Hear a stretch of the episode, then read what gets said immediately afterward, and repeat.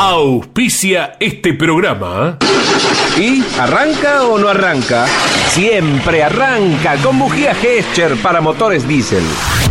En Campeones Radio presentamos El Arranque. Para comenzar el día con buena onda y muy bien informado. El Arranque. Entrevistas con los protagonistas, historias, toda la pasión del automovilismo y el humor inconfundible de Luis Landricina. El Arranque. Con la conducción de Andrés Galazo y la participación de Leonardo Moreno e Iván Miori. El Arranque. Por Campeones Radio. Todo el automovilismo en un solo lugar.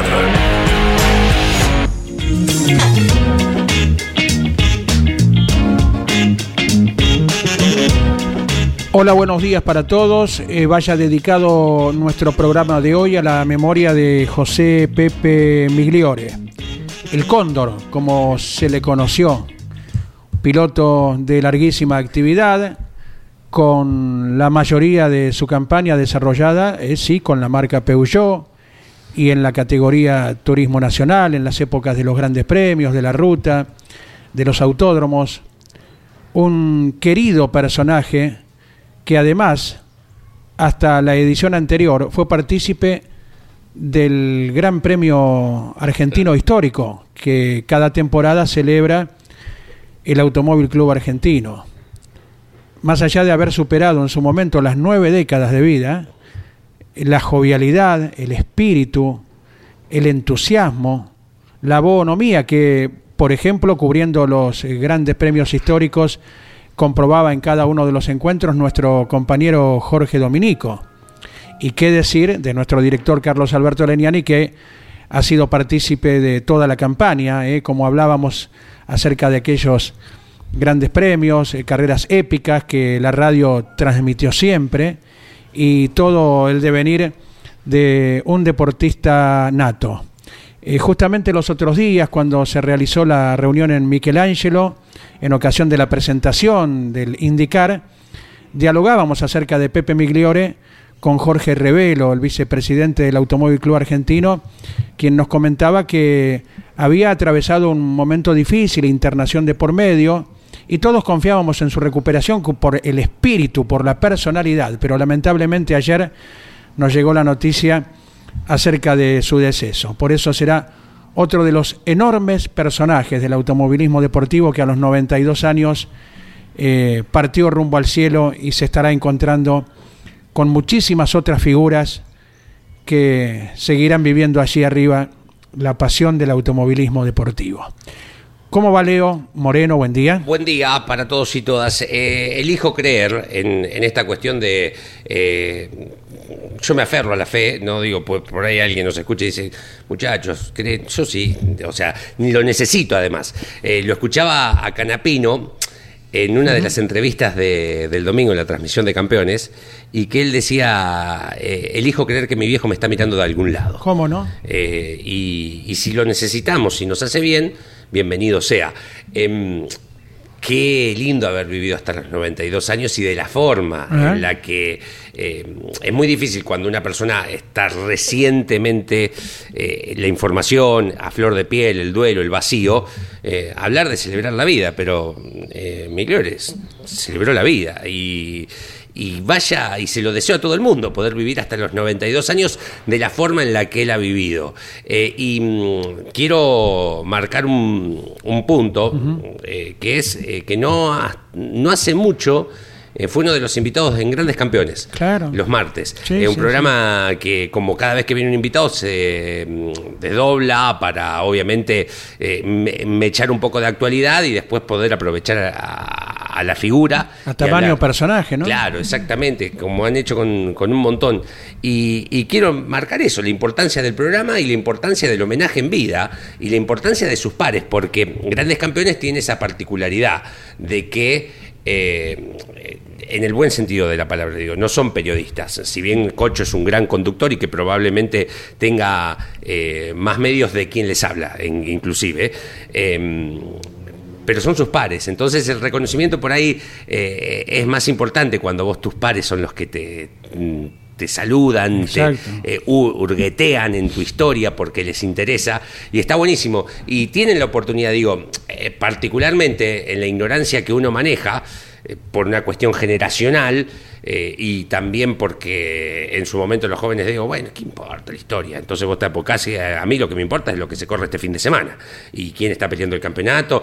Entonces, cuando va pasando el tiempo ahí te empezás a meter un poco y ahí vas descubriendo a tipos que vos decís, wow pero ¿qué, qué, hizo? ¿Qué? Eh, está corriendo hasta los 92, pero que cuando estaba en la cresta de la ola, ¿qué hizo? ¿Cuántas cosas hicieron? Tanto él como otras grandes eh, figuras que no necesariamente fueron ni campeones ni ganadores en el automovilismo. Em, por eso invito a los jóvenes, más chicos que yo, por supuesto, que ya no me coso en el primer robot, eh, a que, al menos eh, en esta cuestión de que yo, entiendo que hoy uno necesita tener eh, información corta, ¿no? Digo, nos, nos gusta, o no, me voy a incluir, les gusta leer poquito, cortito tiene que ser, tac, tac, tac, tac, y videos cortitos porque son cosas que te aburren. vayan, porque los programas de grandes campeones duran 30 minutos, entre pausa y pausa, si querés se las adelantás, eh, hay eh, mucho menos en cuanto a lo que vos tenés que ver o escuchar. Vayan a buscar el programa, está en el canal oficial de Spotify o en su defecto está en el canal eh, de TV, de YouTube, de Campeones, y si te gusta el automovilismo y sos, vos sos joven y por casualidad nos estás, si nos estás escuchando, sos un fanático del automovilismo. Porque alguien que escucha un programa a las 10 de la mañana de automovilismo, evidentemente tiene alguna cuestión muy particular con este deporte. Vayan a buscarlo y descubran quién fue el Cóndor Migliore, porque se van a encontrar con una leyenda que ayer nos dejó en el plano terrenal para reconfirmar realmente ese título de leyenda. Y más allá de lo que comentábamos, su participación eh, ineludible en cada uno de los grandes premios históricos del Automóvil Club Argentino. Recordamos también que hacia fines del año pasado, cuando se celebró en el Autódromo Porteño, el Track Night de Campeones y el Autódromo, ¿te acordás? Acudió, acudió a la invitación y, allí estuvo. Eh, sobrellevó un momento muy difícil en el inicio de la pandemia, porque lo tomó eh, realizando un crucero. Y en ese momento, hace 90 años, te imaginas el riesgo que corrió y lo sobrellevó con un humor bárbaro y en cuanto pudo se embarcó, hizo las conexiones que correspondían para volver a su Argentina. Y Jorge Dominico nos va a agregar algún datito más eh, acerca de la personalidad, él que a nivel de los grandes premios históricos, recordamos, claro, muchas notas que ha realizado con quien ya es un inolvidable José Pepe Migliore. Vaya para él el recuerdo permanente, para su familia el abrazo fraterno.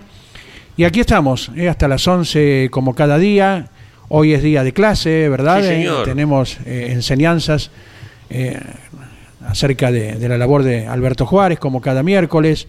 Le deseamos feliz recuperación con algún paso muy pequeñito por boxes para controlar presión de neumáticos, ver si el nivel de aceite y agua está bien, limpia parabrisas y seguro mañana o pasado vuelve a salir a la pista Iván Miori. Correcto. Claudio Nanetti, eh, con toda la sapiencia de siempre, operando técnicamente, y la voz comercial de Claudio Orellano, por si hiciere falta eh, presentación. ¿eh? Bueno, son 11 eh, los minutos de las 10 de la mañana. Vayan preparando los bártulos de, agua, de lluvia, de protección para el fin de semana, los que parten para Concepción del Uruguay, porque el pronóstico de fuertes tormentas está tanto para el sábado, para el domingo, que hay en Concepción el fin de semana.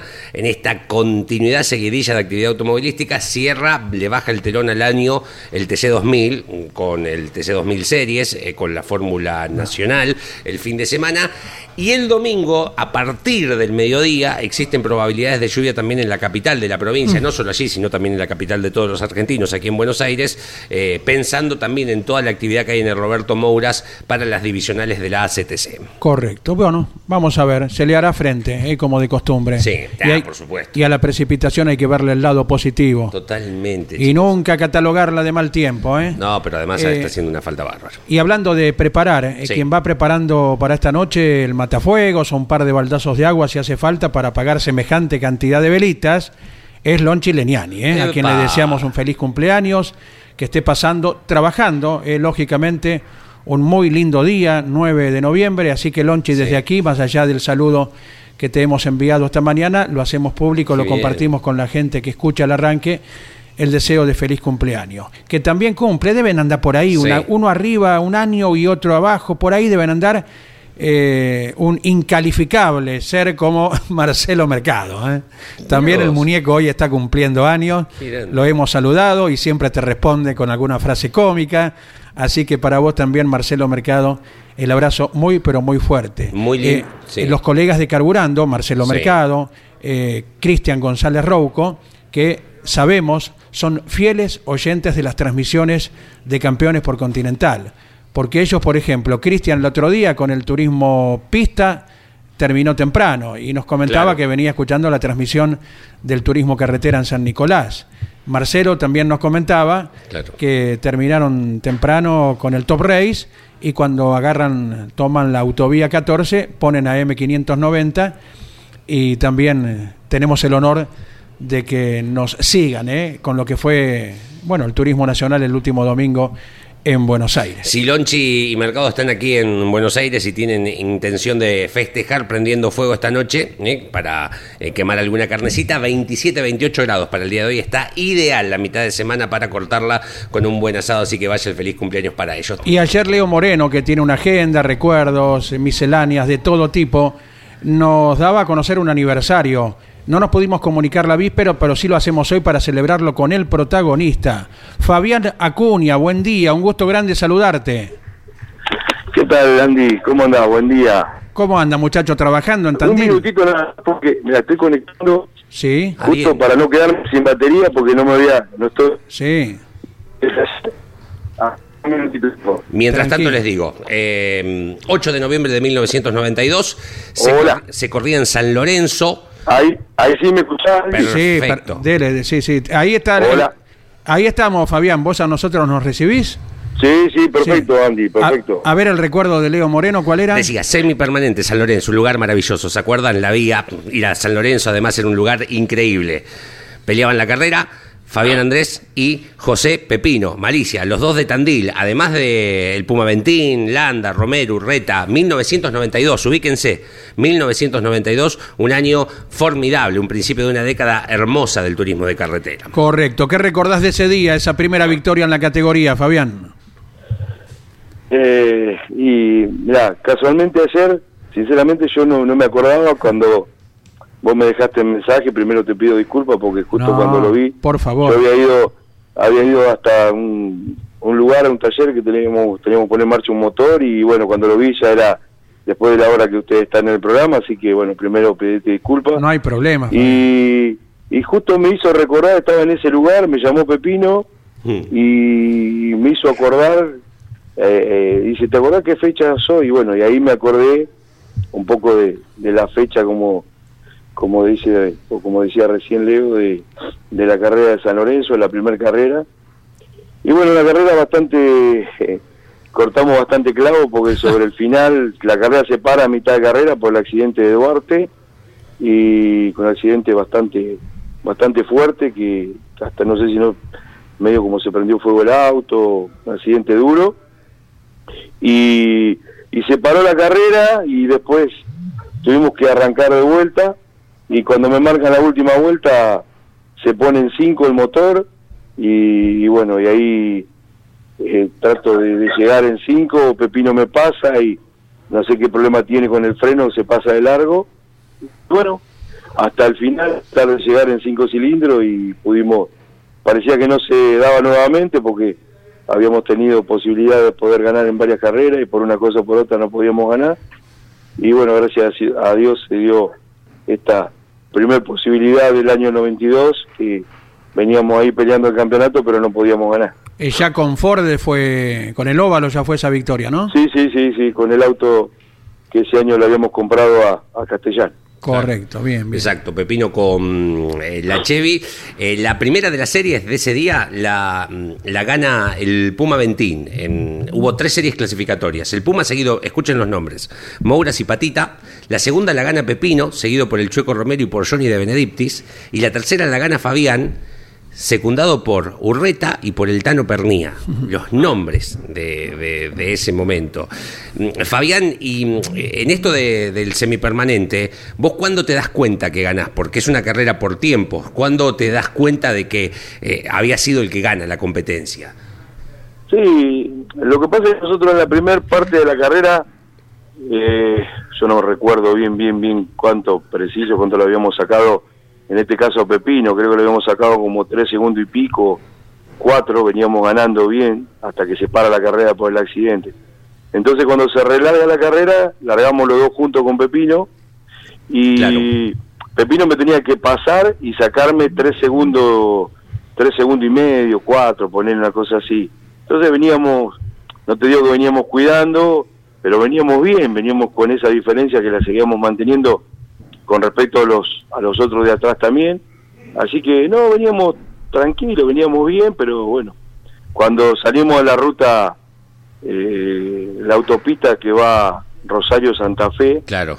Eh, ahí que me marca última vuelta, que estaba Petruccelli, y bueno, me marca última vuelta, una cosa increíble, se ponen cinco y, y bueno, dimos toda esa toda esa vuelta que, que, es para volver a llegar a ese lugar, porque la llegada era sobre la autopista, no era la parte de atrás, así que en cinco cilindros y gracias a Dios pudimos, pudimos llegar. Bueno, bueno, se fue con sufrimiento, pero vale aún más, ¿no? Lo que fue ese primer y soñado halago, Fabián. Sí, sí, por supuesto, creo que veníamos, como te decía, de por ahí de varias carreras que veníamos peleando, veníamos ganando y por distintas circunstancias no podíamos hacerlo. Y es como que se nos venía negando el triunfo que lo necesitábamos. Así que bueno eso es una carrera como como vos decías hace bastante tiempo pero bueno ayer la verdad no, no me había acordado hasta que me llamó que te decía Pepino, Pepino qué grande Pepino. me hizo acordar. Qué grande Pepino eh, llamándolo. Aparte un mundo de gente no no era tan frecuente una carrera en la provincia de Santa Fe. No no no. Aparte lo que yo digo, o lo que por ahí a veces pensamos, se cortaba la, la, la, la, autopista de, Rosario a Santa Fe, la autopista que, o cuando se cortó la Panamericana que se corrió en Zárate Campana, eso creo que solamente el TC lo pudo hacer y se hizo y hoy a la distancia te pones a pensar y, y decís que qué bárbaro, qué locura, qué, cómo se pudo hacer, ¿cierto? Cuando mm, llegué a vivir a Tandil, una de las primeras cosas que me regala Luis Orlando Sánchez, titular de Vértigo, es el VHS, el cassette que hacen con la primera victoria de Fabián. el periodismo en Tandil estaba explotado, ¿no? Eh, y lo vi y, me agarró una envidia sana como la barriense por el 1-2, digo, porque además la caravana eh, estaba prácticamente casi gente recibiéndote desde, recibiéndolos desde Azul, porque entraron los dos juntos, si, si mal no recuerdo del video. Sí, sí, sí, sí, sí, sí.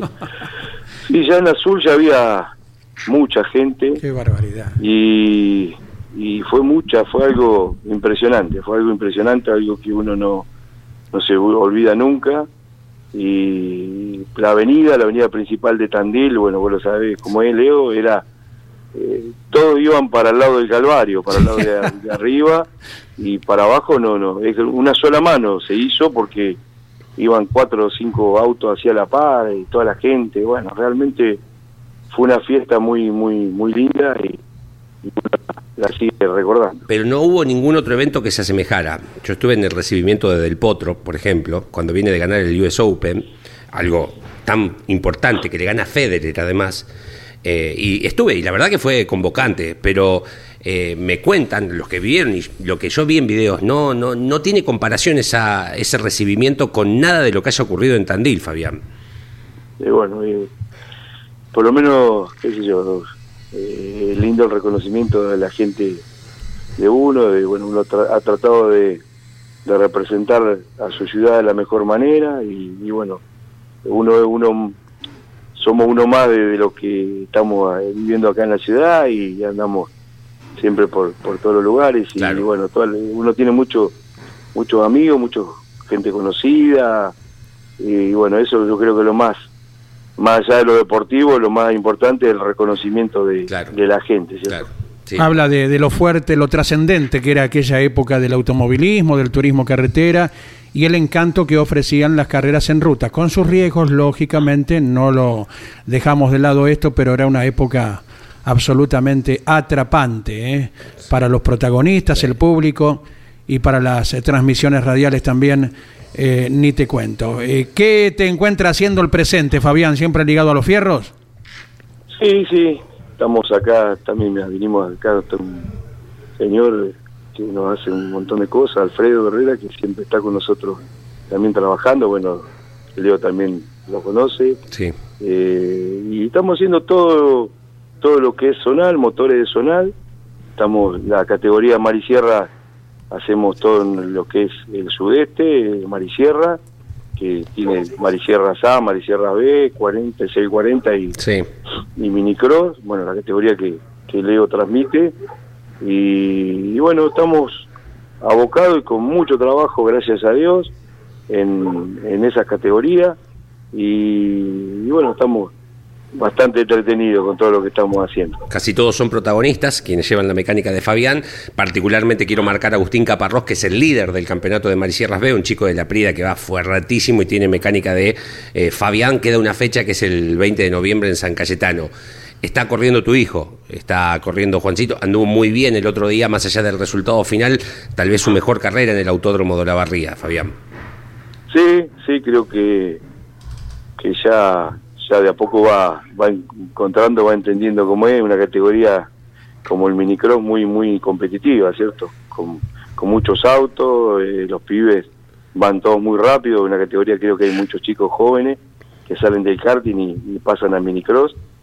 Y bueno, sí, Juan creo que hizo una buena clasificación, por ahí se enredó un poquito después, y después la final venía bien y se le pinchó una goma, así que bueno, pero creo que eh, sirve para que él vaya tomando este año un año de experiencia y de transición, de acomodarse un poco con todo, él con la categoría, con los autos y entendiendo el funcionamiento de todo, así que bueno, yo creo que lo importante es que, que vaya, eh, se divierta y la pase bien y disfrutar el fin de semana con él, creo que es lo más ¿Qué edades tienen los chicos? Y Juan tiene 23. Y Pedro tiene 19, pero Pedro no está corriendo porque está, está estudiando en Mar de Plata diseño industrial. Y, bueno, también corría en karting porque cuando corría Juan también corrían los dos, pero ahora está abocado a su, a su estudio. Ese es el bueno bueno de los Acuña. en cualquier momento va a querer subir. sí, sí. sí. Sin dudas. Corre. El, número uno. ¿El nivel nacional te atrapa en algún momento para volver mecánicamente o como director deportivo que lo ha sido, Fabián? Mira, André, he tenido eh, he tenido algunas alternativas para poder estar. De hecho, lo último que hicimos es un motor multibóloga que se lo hicimos solamente en el taller a, a Marcelo Chonero para cuando él tenía el equipo y, y tenía los motores eh, le hicimos un motor completo, que después no sé el motor quién lo tendrá. Eh, y después tuvimos algunas conversaciones o seguimos siempre por ahí nos llaman para hacer algo, pero eh, por ahora no, por ahora no. Tenemos bastante trabajo y bastante compromiso con la gente que, que hemos o tenemos, que le hacemos todo lo que es los motores en el zonal. Entonces, hacer algo de lo nacional implicaría por ahí todo toda la gente que está acá que le hacemos hoy darle la atención que corresponde. Entonces no estamos un poco abocados a eso. Solamente hacemos a dos motores o dos autos del 4000 argentino mira. que, que están corriendo bueno el fin de semana corren en, en La Plata. Sí quiénes es son lo único que hacemos. Eh, Gonzalo Aramburu y José Luis Newi.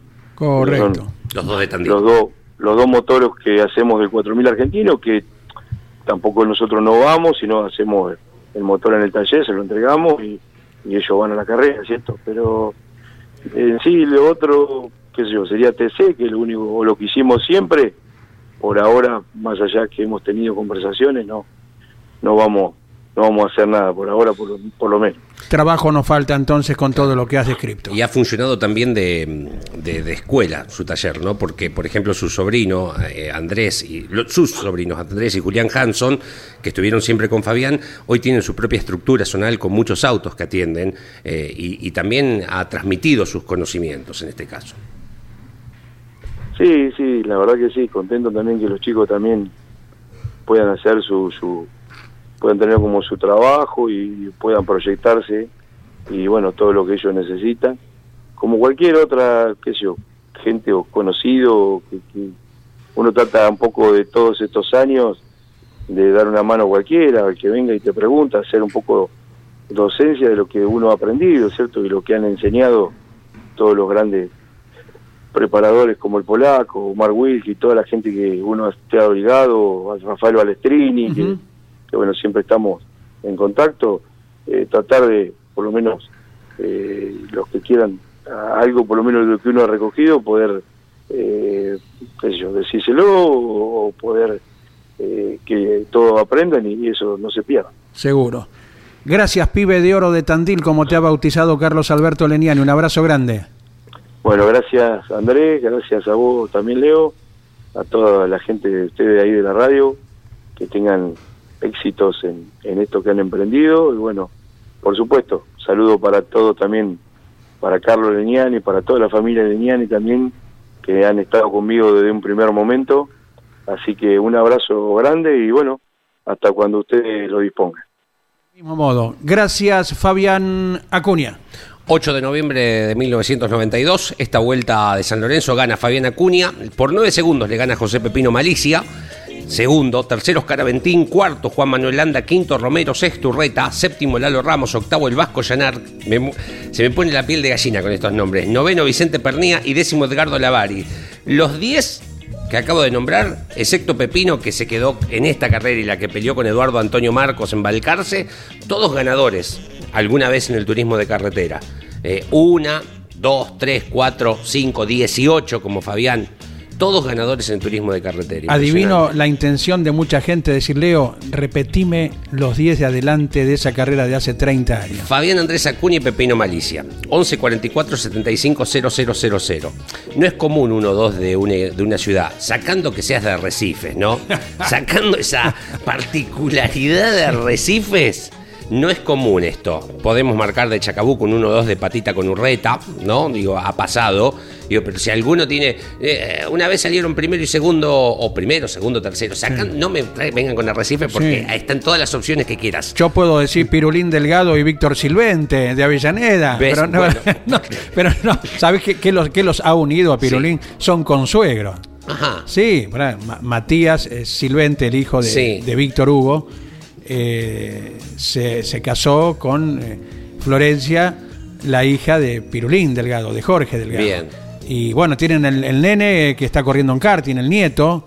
Mira qué, dos abuelos, ¿eh? Pirulín Delgado y Víctor Silvente, te la regalo eso. bueno, decía, tercero el Puma, Oscar Aventín, cuarto Landa, quinto el Chueco Romero con dos, el 92, tanto Landa como el Chueco, lo quiero marcar porque después uno pasó a Chevrolet y el otro a Ford, Urreta con la Chevy del SuperTac, Lalo Ramos, creo que tenía el auto pintado igual que Fabián Acuña, los dos autos con los colores característicos de castellano, el Vasco Llanar, el Tano Pernía con dos, el Tano Pernía y Edgardo Lavari con dos, las diez primeras posiciones de esa final de TC. Espectacular el dato, el recuerdo acerca de los 30 años de la primera victoria de Fabián Acuña, que reciencito estuvo con nosotros. 36 minutos de las 10 de la mañana. En San Luis tenemos 29 grados ya está ahora. Hoy temprano estábamos en 28 grados, 24 aquí en la Ciudad Autónoma de Buenos Aires. Vamos hasta los 27. Nos dicen el 11 44 75 000. hola, buen día amigos del arranque. Soy Walter de Quilmes. Eh, hoy al profe Juárez. Eh, quería preguntarle si algún día da una clase sobre puesta a punto de autos de carrera en el aspecto del seteo de los muelles en auto con una distribución del 50 50%. Por ejemplo, un TC. Un saludo a todo el equipo campeones y mi gran admiración al profesor. Yo acabo de leer algo que si me lo escribían en chino, en mandarín podría haberlo entendido un poco más. Así que calculo que para el profesor estará hablando en la misma sintonía, como era el tema de Silvio Oltra, ¿te acordás? Ahora estamos en la misma sintonía. Exacto. Hola campeones, que en paz descanse el gran cóndor. Abrazo, nos dice Juanjo de Caseros. ¿eh? El saludo para Juanjo en relación al fallecimiento ayer del gran cóndor. Y ahora buscamos una gran reflexión, como seguramente nos dará Osvaldo Cocho López, acerca de la personalidad de Pepe Migliore. Cocho, buen día, ¿cómo estamos?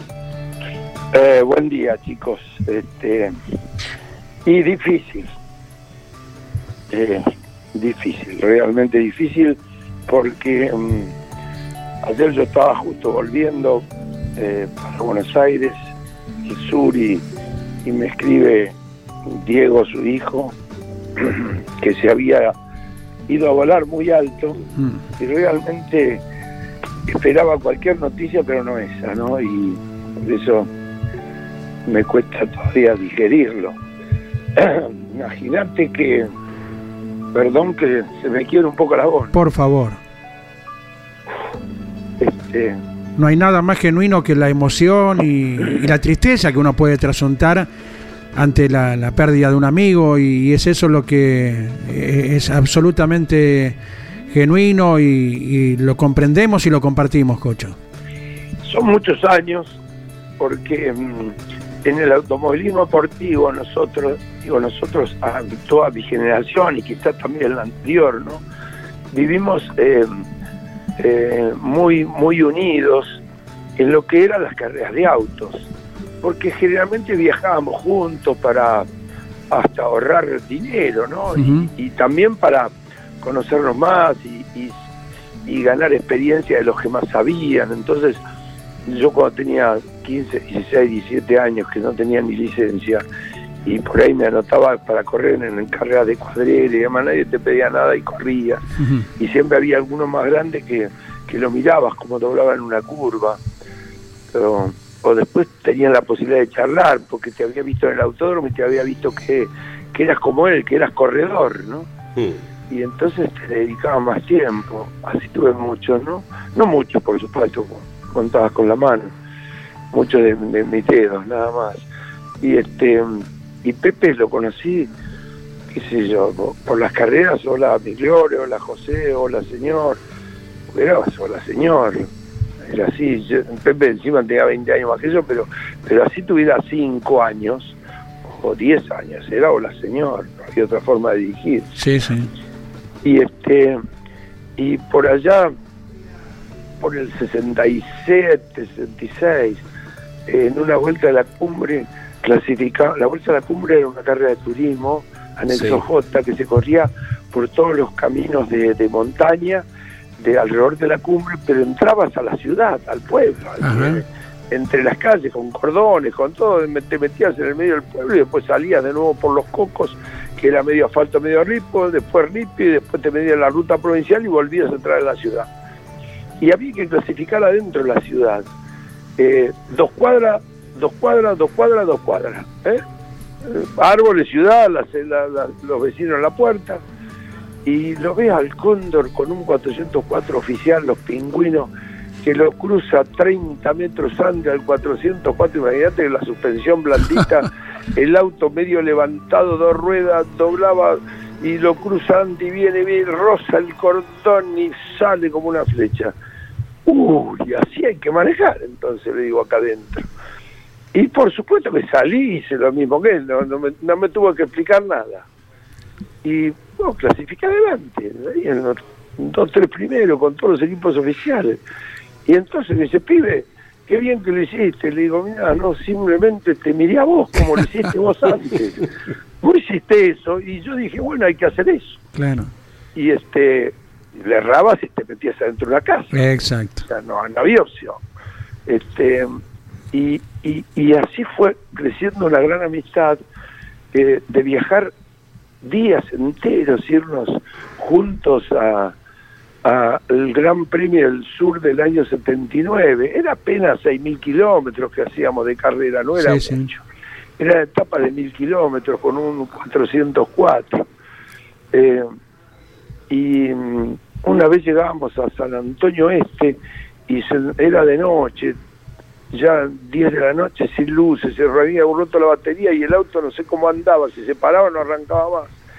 Y de pronto vimos así las luces de la ciudad y nos abrazamos y nos dijimos, uy, nos salvamos, porque mm, teníamos miedo de morirnos de frío. Claro. Y busqué yo, el año siguiente otros 6.000 kilómetros de Tarija, Bolivia.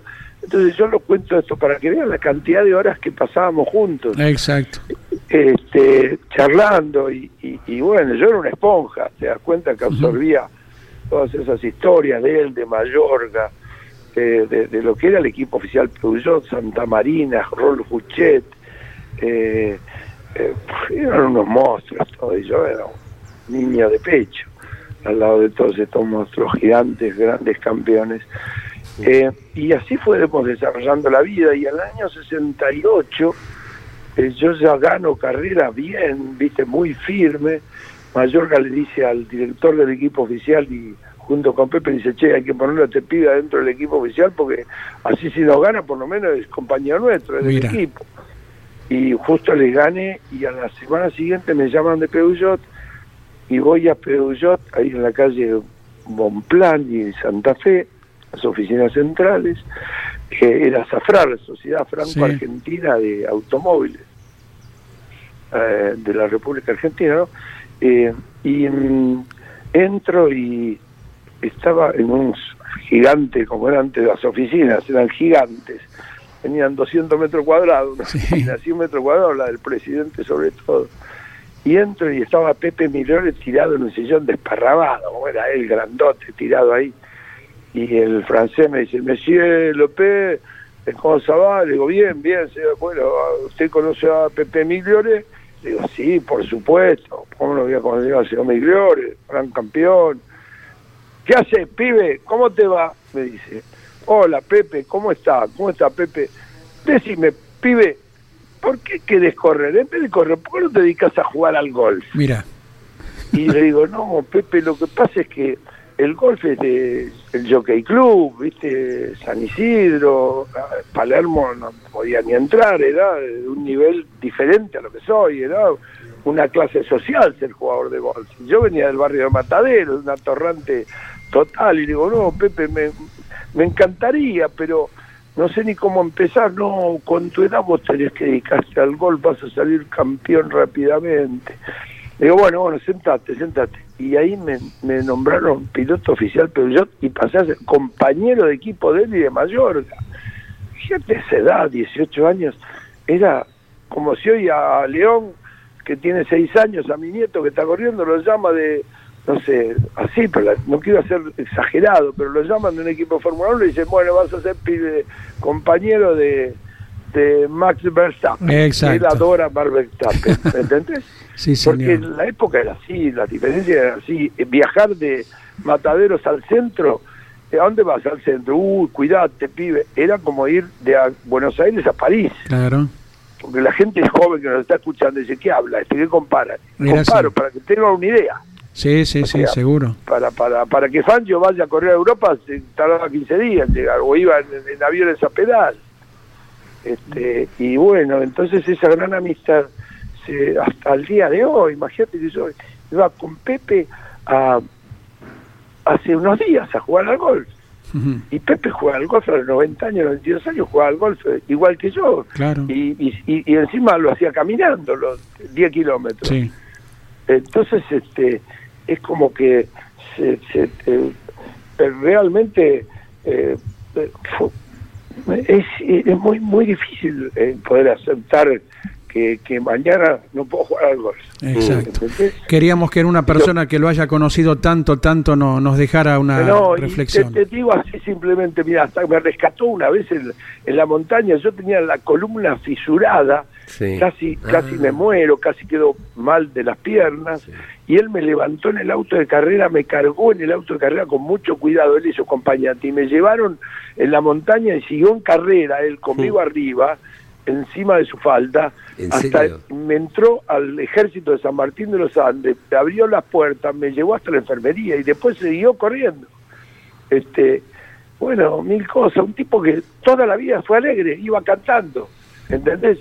Iba cantando el sí, señor. iba cantando iba cantando cuando bajaba del auto, iba alegre, donde llegaba siempre tenía amigos. Este, hoy en día, le digo, y Pepe, y ahora que no hay tiempo para nada, y te mandaba un tanguito ahí en el medio de la cancha de gol. ¿Entendés? Entonces, eh, eh, son personas casi irreemplazables. Lógicamente. Te enseñan, te enseñan la calidad de vida, te enseñan la vida. Claro. ¿eh? Cómo es los proyectos, seguir seguir corriendo, corría con Coti, la, el gran premio histórico. Claro. Yo sí, quiero sí. saber cuánto de 90 años con su mujer van a dar la vuelta de cuánto, 2000, 1000, no sé cuántos kilómetros son que hacían Claro, ahora, claro, en un sí. 404. Se enseñan la vida. Claro. ¿eh? Bueno, es así, que los jóvenes vean que de dónde venimos para que realmente sepan dónde tienen que ir. Cocho, te dejamos un abrazo enorme y, y, bueno, la, la alegría interior, la paz interior de los cuatro grandes campeones que están por el Garage TV que lo tuvieron a, a Pepe Migliore hace poquito con ustedes. ¿eh? Así es, gracias, gracias. Y que Dios los bendiga a todos y que Pepe seguirá en carrera ahora con Mm. Paco y con tantos amigos allá dándole fierro, fondo a fierro a fondo. Abrazo, abrazo, Cocho, gracias. Osvaldo Cocho López. 47 minutos de las 10 de la mañana, esto es el arranque por Campeones Radio, al 11 44 75 000 nos dicen, buen día campeones del arranque, los saluda Luis de Pilar, como todos los días acá firme esperando que las campanas toquen las 10, abrazo para todos, ¿eh? sonaban las campanas para que llegaran el recibimiento. Señores, eh, Luis Landricina llega al arranque. El humor popular se nutre de los gestos de la inocencia. ¿Y qué son los gestos de la inocencia? Las cosas que uno hace este, desconociendo algo y entonces actúa como torpe, pero lo que pasa es que no conoce. Como cuando me, llegué a Buenos Aires, yo por primera vez, los sustos que me he pegado con el, sub, con el subte, con el ascensor, la escalera mecánica, de no querer usarla. La, primera vez cuando llegaron con mis hermanos que me querían hacer y en la escalera, no, digo, con una autenticidad que la reconozco. Pero ¿qué me decís? Vamos con la... No, y por lo menos esa vez me negué. Después ya entré a agarrar voleo, pero este, mucho tiempo la... Y esto es el hazme reír para los otros. Estos son gestos que uno hace para preservarse, pero porque no conoce los ascensores, los primeros, esos que suben rápido y que... El subte, yo no sabía que había un tipo que cerraba la puerta. Y yo veía que se cerraba así, y yo eh, me ponía eh, cerca de una puerta y saltaba rápido porque tenía miedo que un día me quede apretado. Y yo digo, me quedo con la media rea afuera y voy a ir aplaudiendo ladrillo hasta la otra estación.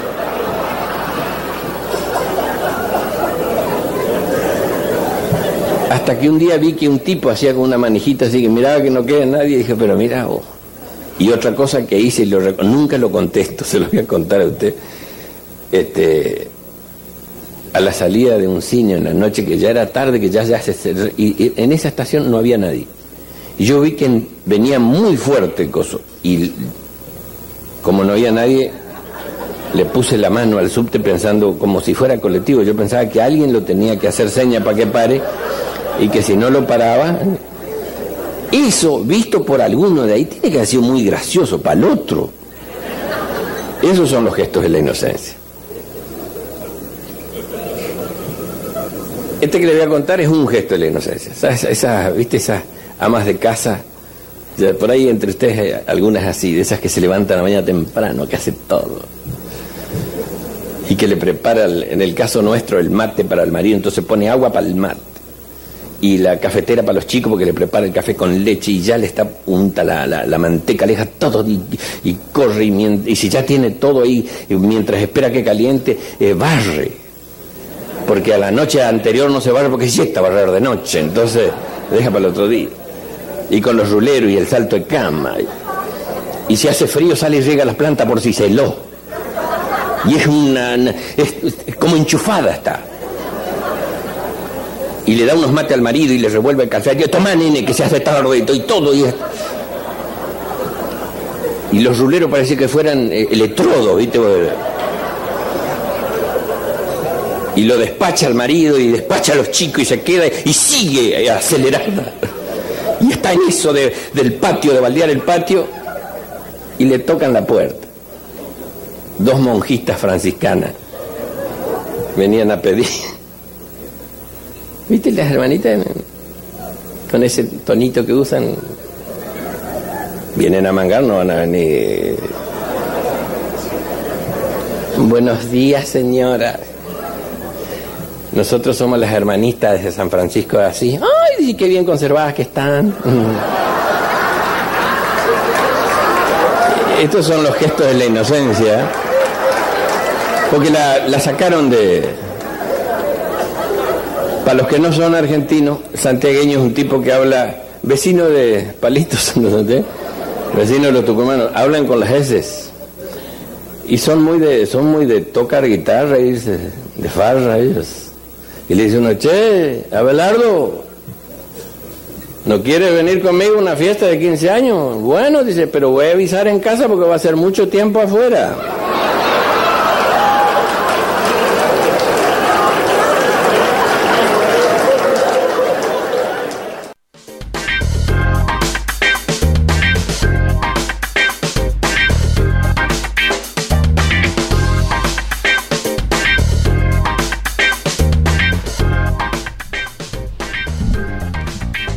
Y aquí continuamos hasta las 11 como cada día, ya seguimos con las columnas habituales eh, para cada uno de nuestros encuentros.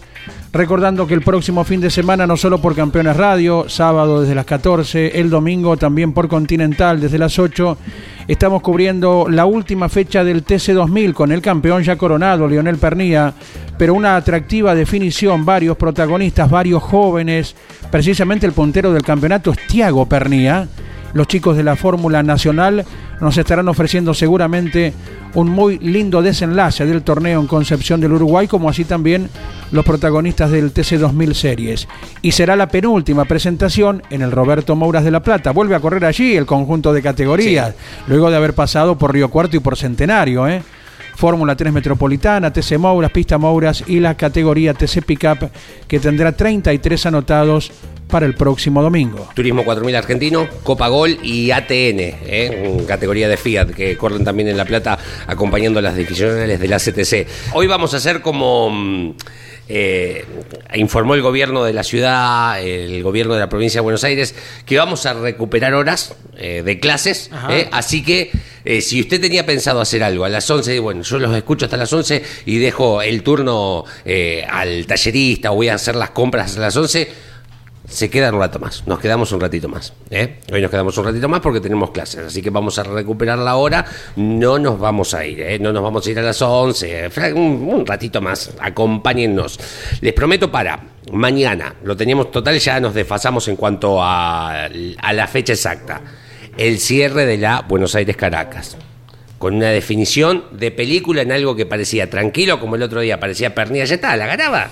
¿eh? Una definición apasionante de película con palabras de protagonistas. Mira. Como ya estamos desfasados, no tenemos ningún apuro y después van a venir perlitas. ¿Cuánta plata se llevó cada uno de los muchachos que corrió el fin eh, que corrió la Buenos Aires Caracas, los premios que se entregaron y algunas anécdotas formidables? Señores, entramos al aula. Mackin Parts Fabricantes líderes e importadores de equipamiento profesional para talleres mecánicos y gomerías. Más de 43 años de experiencia equipando talleres. Macking Parts, garantía de 3 años y certificación ISO 9001. Conoce nuestra línea de herramientas ingresando en mackingparts.com. En el aula estamos. Alberto Juárez, buen día, ¿cómo estamos? ¿Cómo estás, Andy? Buen día para vos, para tus compañeros allí en el estudio, ¿no? Y por supuesto la audiencia. Acá estamos, ¿eh? en contacto con el arranque. ¿Te podemos pasar una pregunta? Sí, dale. A ver si interpretamos, ¿no? Eh, soy Walter de Quilmes. Quería preguntarle al Alberto si algún día da una clase sobre puesta a punto de autos de carrera en el aspecto del seteo de los muelles en autos con una distribución del 50% por eje. Por ejemplo, UTC. Eh, a ver, eh, lo que entiendo es una puesta a punto, pero en función de qué? Porque la puesta a punto se hace en función del tipo de suspensión que tiene. Eh, es decir, puede haber un eje rígido atrás. Dice, por ejemplo, un turismo carretera, ¿no? Eh, claro, en un turismo carretera. ¿En qué es lo que se trabaja, quiere saber? Claro. Bueno. Yo me lo imagino a Walter de Quilmes que tiene que ir a correr este fin de semana. Bransen está perdido porque no viene entrando en la final. Y bueno, me la juego que el profesor me pase algún dato para el auto de carrera. Vamos a suponer que es, es piso de asfalto. ¿No? Bien. Neumático, por lo menos sin dibujo, liso. Correcto, chiquito. Neumático de competición, ¿no? Eh, bueno, o sea, se parte de un valor de comba que a diferencia de la comba que se utiliza, que es la inclinación de la rueda directriz respecto a la perpendicular. ¿Se entiende? O sea, eh, comba cero es cuando eh, la rueda es perpendicular al piso. Bien. Comba positiva es cuando está abierto de arriba. ¿De acuerdo? O sea, eh, formando una B viendo de frente las dos ruedas directrices espero que me pueda estar explicando. Tranquilo. ¿No? Eh, ese, eh, ese, esa es la alineación para el auto de calle y tiene por objeto disminuir el brazo resistente de accionamiento de la dirección, es decir, disminuir la fuerza sobre el volante, más allá de que tenga dirección asistida. Y por otra parte, eh, de pronto hay universalmente una inclinación o una trayectoria o un perfil o una línea periférica del asfalto en corte. O sea, el asfalto es ligeramente abovedado, ¿estamos de acuerdo? Por una cuestión de drenaje de agua, que es lo ideal. No como la autopista del oeste que hace Aquapalani, porque no está bien, eh, bien eh, elaborada. Mi hijo alguna vez incluso inició algunas acciones porque es un real peligro. Ahora más o menos lo han mejorado con un drenaje. Bueno, pero en general el piso es abovedado en la ruta normalmente para drenar el agua en caso de lluvia y para mejorar el apoyo del neumático, las ruedas tienen comba positiva. ¿Está bien? Bien. El auto de carrera lleva comba negativa. Bien. ¿Estamos de acuerdo? ¿Por qué? Porque hay una variación de comba en el momento que trabaja la suspensión, ¿no? Y en la exigencia, podríamos decir, de curva, que no tiene nada que ver con el comportamiento de un auto de calle, porque hay una velocidad de curva más importante. Entonces, por la diferencia de longitud de los brazos de suspensión, cuando doblas rápido y tenés neumáticos eh, digamos, de buena adherencia y trabaja la suspensión por el desplazamiento del peso, por el rolido, la inclinación del auto, ¿no? Esa comba que es negativa te permite al trabajar mejor apoyo del neumático en curva, que es cuando lo necesitas, especialmente el neumático exterior, porque el peso del auto a alta velocidad está allí aplicado. ¿correcto? Correcto. Bueno, ese valor, ese valor tiene que ver con el balón del neumático, que es lo que define la deriva. En función, en función de las características que prevalecen en un circuito, uno le da más o menos comba negativa. Perfecto. ¿Se ven? Sí. Bueno, eh, las ruedas de atrás sí eh, suelen tener en un eje rígido comba mínima. ¿Por qué? Porque no hay, te das cuenta, una, una variación al momento que, se desplazan, salvo que sea un eje de Dion, que es un eje basculante, es un, digamos, una especie de suspensión independiente con un eje eh, que une las ruedas, pero es imposible verbalmente explicarlo. ¿no? Lo que sí en el auto, en el auto de carrera, hoy existe variación de convergencia.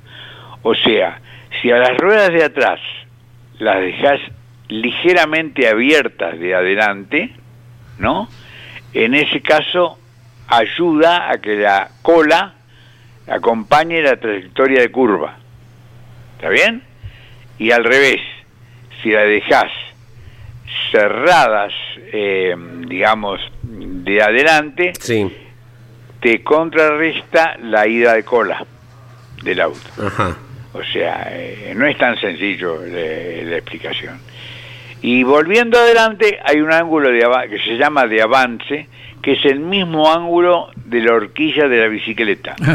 sí. ¿Está bien? Vos viste cuando las bicicletas, eh, eh, digamos, de paseo, Sí. tienen una inclinación de horquilla que descomponen la fuerza que genera el peso del, del ciclista y ayuda a mantener a través de la horquilla una descomposición de fuerza que te ayuda a mantener la rueda derecha. Es decir, Ajá. puedes andar sin manos, ¿no? Claro, correcto. Ahora, en un esas mountain bike, que la horquilla está prácticamente perpendicular al piso, Sí. que es una dirección en la bicicleta mucho más rápida, por así decirlo, Sí. más brusca, más eh, briosa, ¿no? Nerviosa, que se usa por eso mountain bike, para andar en donde en montaña, además, para poder cambiar rápido de dirección. Eh, si querés andar sin manos, sos candidato al porrazo, ¿no? Bueno, Claro. en el auto pasa lo mismo.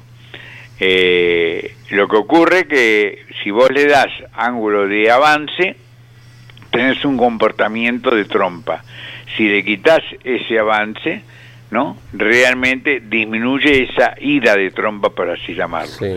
Ahora, cuando vos necesitas del avance, ¿no? De esa inclinación que te ayuda o que trata de mantener las ruedas derechas como en la bicicleta, y eh, es bueno eso porque de pronto eh, te va a ayudar a la estabilidad, tenés que hacer mucha más fuerza.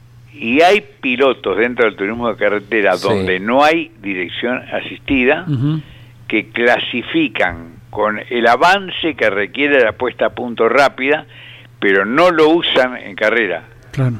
¿Por qué? Porque se pone la dirección muy dura y físicamente se cansa. Exacto. Para una vuelta, esa vuelta distintiva es así, claro, Alberto. claro, claro. Hay muchos pilotos que hacen eso. ¿eh? Ajá. Y después el auto, obviamente, no es el mismo corriendo que clasificando. Exactamente. Mira vos. Mira vos. Y bueno.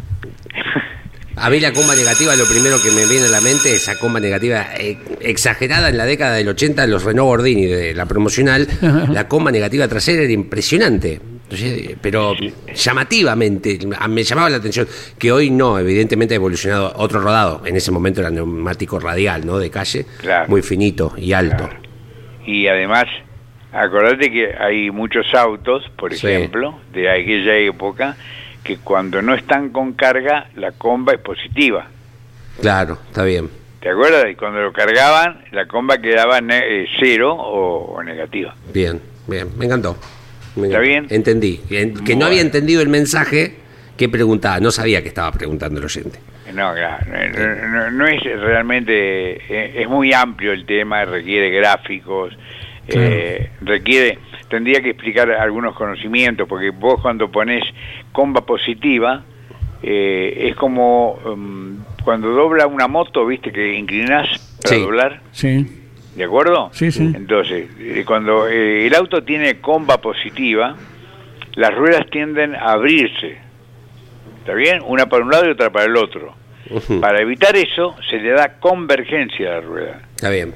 ¿Está bien? Y al revés, cuando tenés comba negativa, tienden a que son como los motociclistas están doblando uno contra otro, ¿no? Tienden a qué? A cerrarse, Cerrarse, claro. que es como se usa en la Fórmula 1. Y vos tenés que hacer que abrirlas, porque si no la abrís, eh, digamos, se pone inestable el auto. Pero cuando las abrís Mm. y van abiertas hacia adelante por la necesidad de la comba negativa, eh, aumenta la resistencia al avance. ¿Se acuerdan del DAS de Mercedes?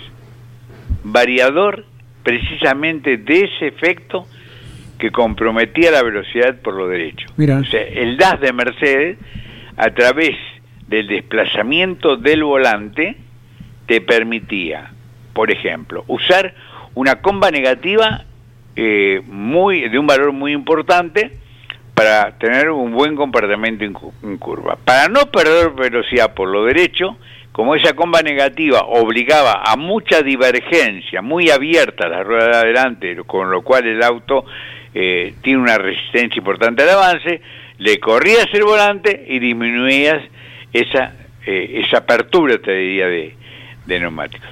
Correcto, Alberto. De acuerdo, eh, te seguiremos disfrutando durante el fin de semana con lo que acontezca en Concepción del Uruguay. Bueno, con todo gusto. Eh, la última carrera del año de, del TC2000, eh, realmente importante y seguramente hoy tendremos información de la prueba del Indy en, eh, en Termas de Río Hondo. Exacto. Un auto que disfrutamos este fin de semana con, con un espectáculo tremendo, con un final poco feliz del turismo nacional.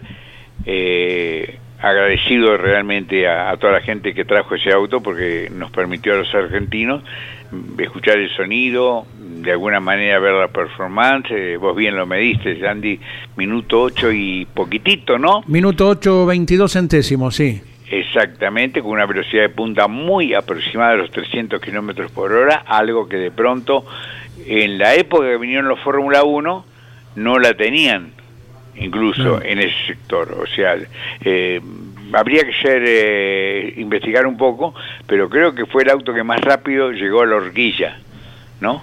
Eh, en la historia del autódromo de, Qué bárbaro. de Buenos Aires.